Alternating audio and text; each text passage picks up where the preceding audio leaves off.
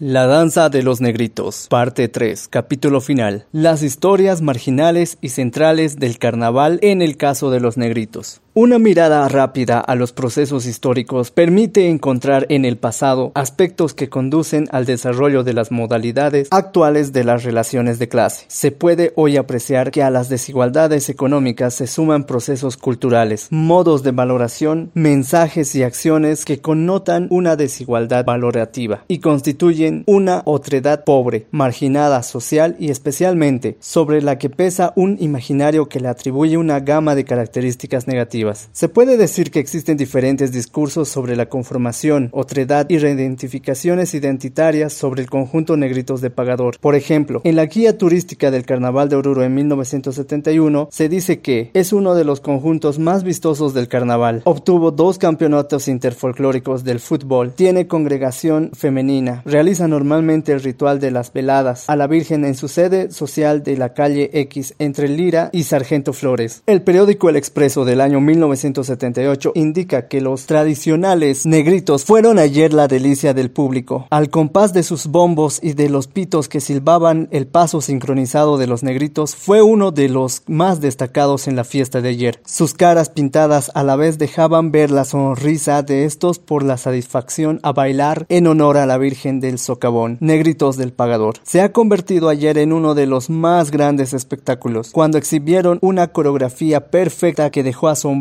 a los espectadores, muchos de los cuales calificaron como el mejor conjunto de la entrada, e incluso fueron distinguidos por entidades del contexto local por la originalidad del conjunto y sus años de servicio en el desarrollo del carnaval. Los principales investigadores del folclore regional han identificado un discurso central sobre la conformación del conjunto Negritos de Pagador. Estos autores de larga tradición, como Elías Delgado, explican lo siguiente. Los negritos de data también relativamente nueva, 1950 es otra manifestación arrancada de las costumbres de los negros habitantes de los yungas paseños, seguramente con alteraciones sobre todo en la manera de vestir. Se nota en estas prendas una fuerte influencia de costumbres cubanas o toda la región del Caribe americano. Se menciona que la práctica de la danza es originaria de los yungas paseños, aunque plantea una interrogante sobre las alteraciones de la indumentaria como influencia cubana y del Caribe. Montes, en una publicación anterior, Proceso íntimo del Carnaval de Oruro, menciona que los negritos es una danza originaria de los altos valles subtropicales de Bolivia, de los yungas de ambiente tropical, pero con fuerte influencia de elementos nativos populares. El nombre de esta institución es en homenaje a la Revolución del 10 de febrero de 1781, encabezada por el patriota Sebastián Pagador. Es decir, se continúa identificando el origen de la danza en la zona de los yungas de La Paz, asimismo que tiene influencia de elementos nativos, aunque no especifica cuáles. Evocamos en este sentido la conformación del discurso central sobre el origen del conjunto mencionado que tiene orígenes en el grupo étnico afro de Bolivia, es decir, asume el carácter identitario local paseño. Sin embargo, de acuerdo a lo identificado en el proceso histórico de conformación del conjunto, existen otros elementos que consolidan su origen, como se podrá apreciar a lo largo del texto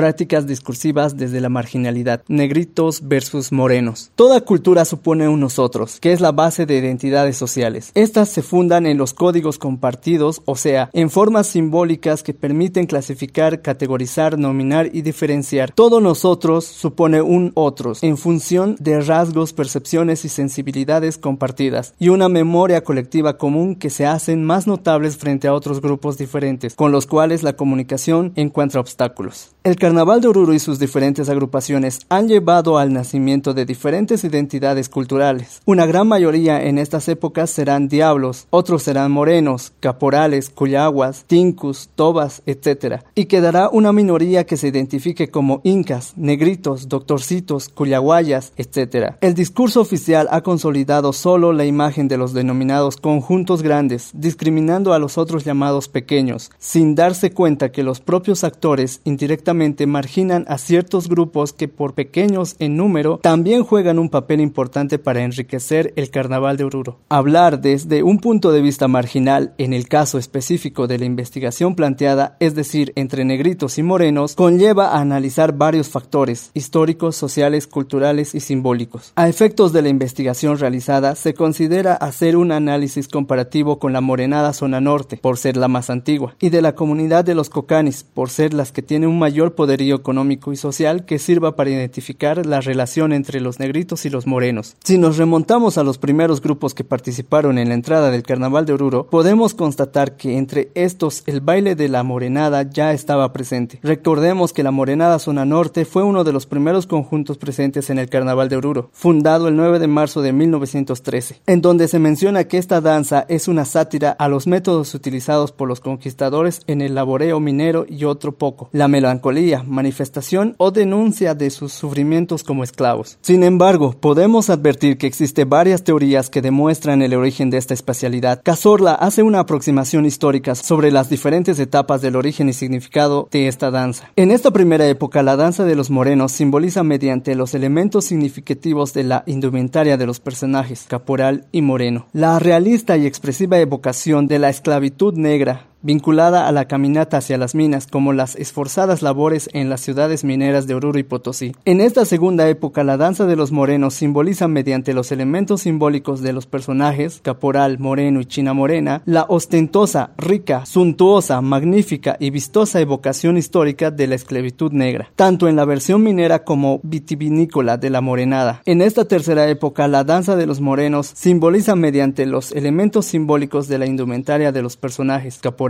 moreno, china morena, figura y cholita. La rica, ostentosa, vistosa, magnífica y grandiosa evocación histórica de la esclavitud negra en sus dos versiones, como la danza del erotismo y la exhibición. Vemos de esta manera cómo las diferentes etapas de la evolución del significado de la danza de la morenada ha sido incorporado en su discurso y su actuar diferentes maneras de concebir la danza tanto en su significado simbólico como cultural. A partir de ello, la morenada ha sido adquiriendo un nivel preferencial desde los diferentes trabajos de escritores como Alberto Salamanca, José Murillo, Beltrán Heredia, Jorge Mancilla, Arturo Alexander, Estanislao Aquino, Antonio Rebollo, Julia Elena Fortín, Oscar Elías, Marianela Alvarado, Armando Gutiérrez, David Mendoza, entre otros, hasta las presencias de las investigaciones documentales, etc. De igual manera, las diversas composiciones musicales por parte de los diferentes grupos de música nacional, Carcas, Proyección, Leactaimán, Tandino, etc., como también las diversas composiciones de música que se le asigna a esta danza. Para nadie es desconocido saber que a raíz de la música del tal conocido Hacha Flores, miembro de la comunidad Cocani y los diferentes actores sociales del Carnaval de Oruro, ha sido masificando la estructura de este conjunto. Así lo manifiestan varios autores, como es el caso de Luna. Asimismo, varias de las celebraciones en fiestas comunitarias por lo general siempre está presente el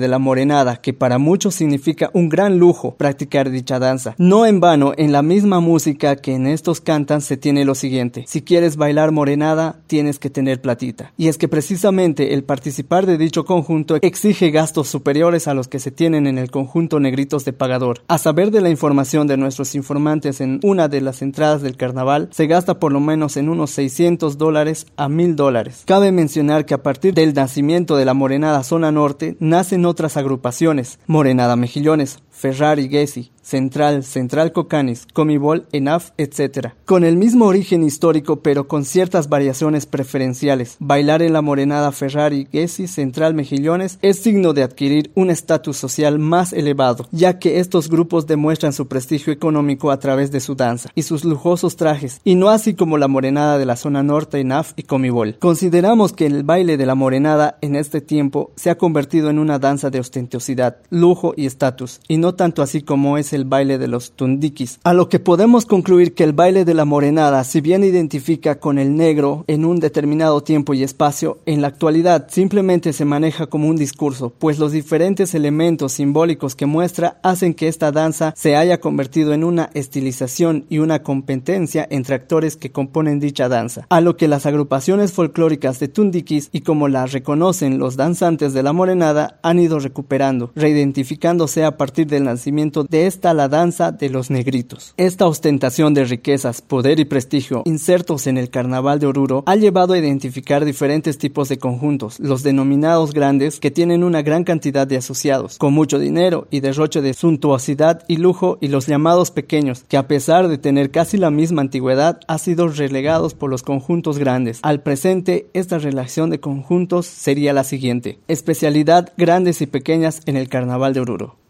Denominadas grandes. Diablada, morenada, caporales, tobas, llamerada, cuyaguada, tincus, pujlay, huititi, potolos especialidades denominadas pequeñas, incas, negritos, doctorcitos, callahuayas, centro autóctonos, surisucuris, huacahuacas, zampoñeros, tarqueada, aguatiri, cantus. De esta manera se corrobora lo identificado por Lara y otros que el carnaval sirve para consolidar redes de influencia y poder, ya que esta división se presenta a partir de la cantidad de miembros asociados, recursos económicos invertidos en el desarrollo del carnaval y el poder, preferencias por parte de la ACFO que derrochan en sus actuaciones. Adscripción grupal en base a los diferentes grupos sociales que participan en danzas. La consolidación de discursos y de hegemonías propias en el desarrollo de las danzas revisten el carácter de un factor adscriptivo que permita reproducir ciertos códigos culturales, estatus, prestigio, etc., para la elección de un determinado grupo. Caporales. Sin embargo, aún a pesar de estas diferentes variedades en el país, por lo menos lo que comparte el sector occidental, una de las danzas que tiene mayor aceptación es la de los caporales, a más de las significaciones simbólicas que se le ha querido atribuir. Ya nos menciona, el hábitat negro aportó artísticamente a la cultura boliviana, en base a movimientos acrobáticos, cuya implantación se pudo apreciar en el hombre mestizo de Potosí y Yungas paseño, de contenido social, religioso y teatral, presentables con una serie de variables regionales, y que dicha danza de los caporales está ligada íntimamente con la religión católica, destacable en la festividad de la Santísima Trinidad, Señor Jesús del Gran Poder, y que con el venir del tiempo se extendió dentro y fuera de la nación. Lo cierto es que los cambios acaecidos en el desarrollo de las diferentes danzas han consolidado una de las en detrimento de otras, para lo cual el caporal ha sido adaptado por una gran mayoría de jóvenes de diferentes clases sociales, en un afán de estar a la moda, y no así como mencionan otros autores. Es decir, la adscripción grupal que se da en la danza de los caporales es específicamente por parte de los jóvenes para lograr un cierto estatus y prestigio dentro de sus círculos culturales. Finalmente, los negritos. Tal como se ha descrito a lo largo del texto, la especialidad de los negritos tundiki es una invención del contexto regional del carnaval de Oruro. Esto porque adquiere características específicas en cuanto a su conformación, misma que representa sinónimo de orgullo para sus integrantes. Por las peculiaridades descritas en esta especialidad, asume un carácter identitario propio o rememorado a los grupos afros que vinieron a Bolivia. Los elementos propios del contexto regional orureño que influyeron en el contexto, la farándula orureña, los cuales le dieron ese carácter de identidad regional propia, fruto de la simbiosis de estos elementos descritos a lo largo del presente capítulo. Saya. A diferencia de los negritos, tundique, la saya asume más un carácter étnico afro, como dice Silvia. Para mí representa lo que es cultura ancestral de nosotros y rescatar todo lo nuestro y demostrar a toda la gente cuál es la verdadera saya. El significado es un grupo de significados. Queremos que toda la gente nos conozca que esto no es caporal, esto es la saya, eso es lo que nosotros queremos. Silvia Fuentes. La categorización y la clasificación que se realiza sobre estos conjuntos es fuerte en cuanto a sus características propias. Por ejemplo, al plantear la pregunta ¿cuál es su comparación con los negritos del carnaval de Oruro? nos mencionaban que no tenemos ninguna comparación con los negritos porque ellos bailan con la cara pintada. Nosotros, sin embargo, somos los negros originales como se podría decir. Y lo que nosotros queremos es que entiendan de una vez que nosotros sí somos la verdadera saya y ellos son tundiki porque ellos se pintan y nosotros no nos pintamos. Silvia Fuentes. Estas fronteras culturales que se otorgan de uno a otro grupo reflejan el grado de identificación que cada conjunto se otorga en el afán de dar una legitimidad a su propio grupo. Para concluir la presente investigación podemos decir que los actores sociales de los negritos, como se vio a lo largo de este texto, en su mayoría no son negros, no tienen raíces negras. Por la usanza de la moda de la década del 50, este grupo social recupera el origen del negro en Bolivia, específicamente los negros que se asentaron en los yungas Y que indudablemente este grupo tenía la necesidad de demostrar este hecho social. Y qué mejor espacio de difusión que en el Carnaval de Oruro, además de congregar lo afro con lo patriótico, Sebastián Pagador. Si nos remontamos a la época de la independencia, podemos ver que efectivamente existía la presencia del negro, pero en Oruro no era cotidiano ver negros en vivo y en directo como lo es hasta hoy. Las danzas de la morenada, caporales, saya y tundiki se hallan expresadas en su origen milenario, que es una de los negros traídos por los españoles. Las cuatro danzas muestran ello, sin embargo, esto nos ha llevado a concluir que si bien estas cuatro danzas en su origen es lo mismo, en su vestimenta, el ritmo y la música es diferente porque estos han ido creándose en diferentes tiempos, expresión de un determinado tiempo, y a través de ello han ido adquiriendo diferentes modos de expresar al negro en la historia actualmente. Autora licenciada Verónica Eliana Yanque Ferrufino.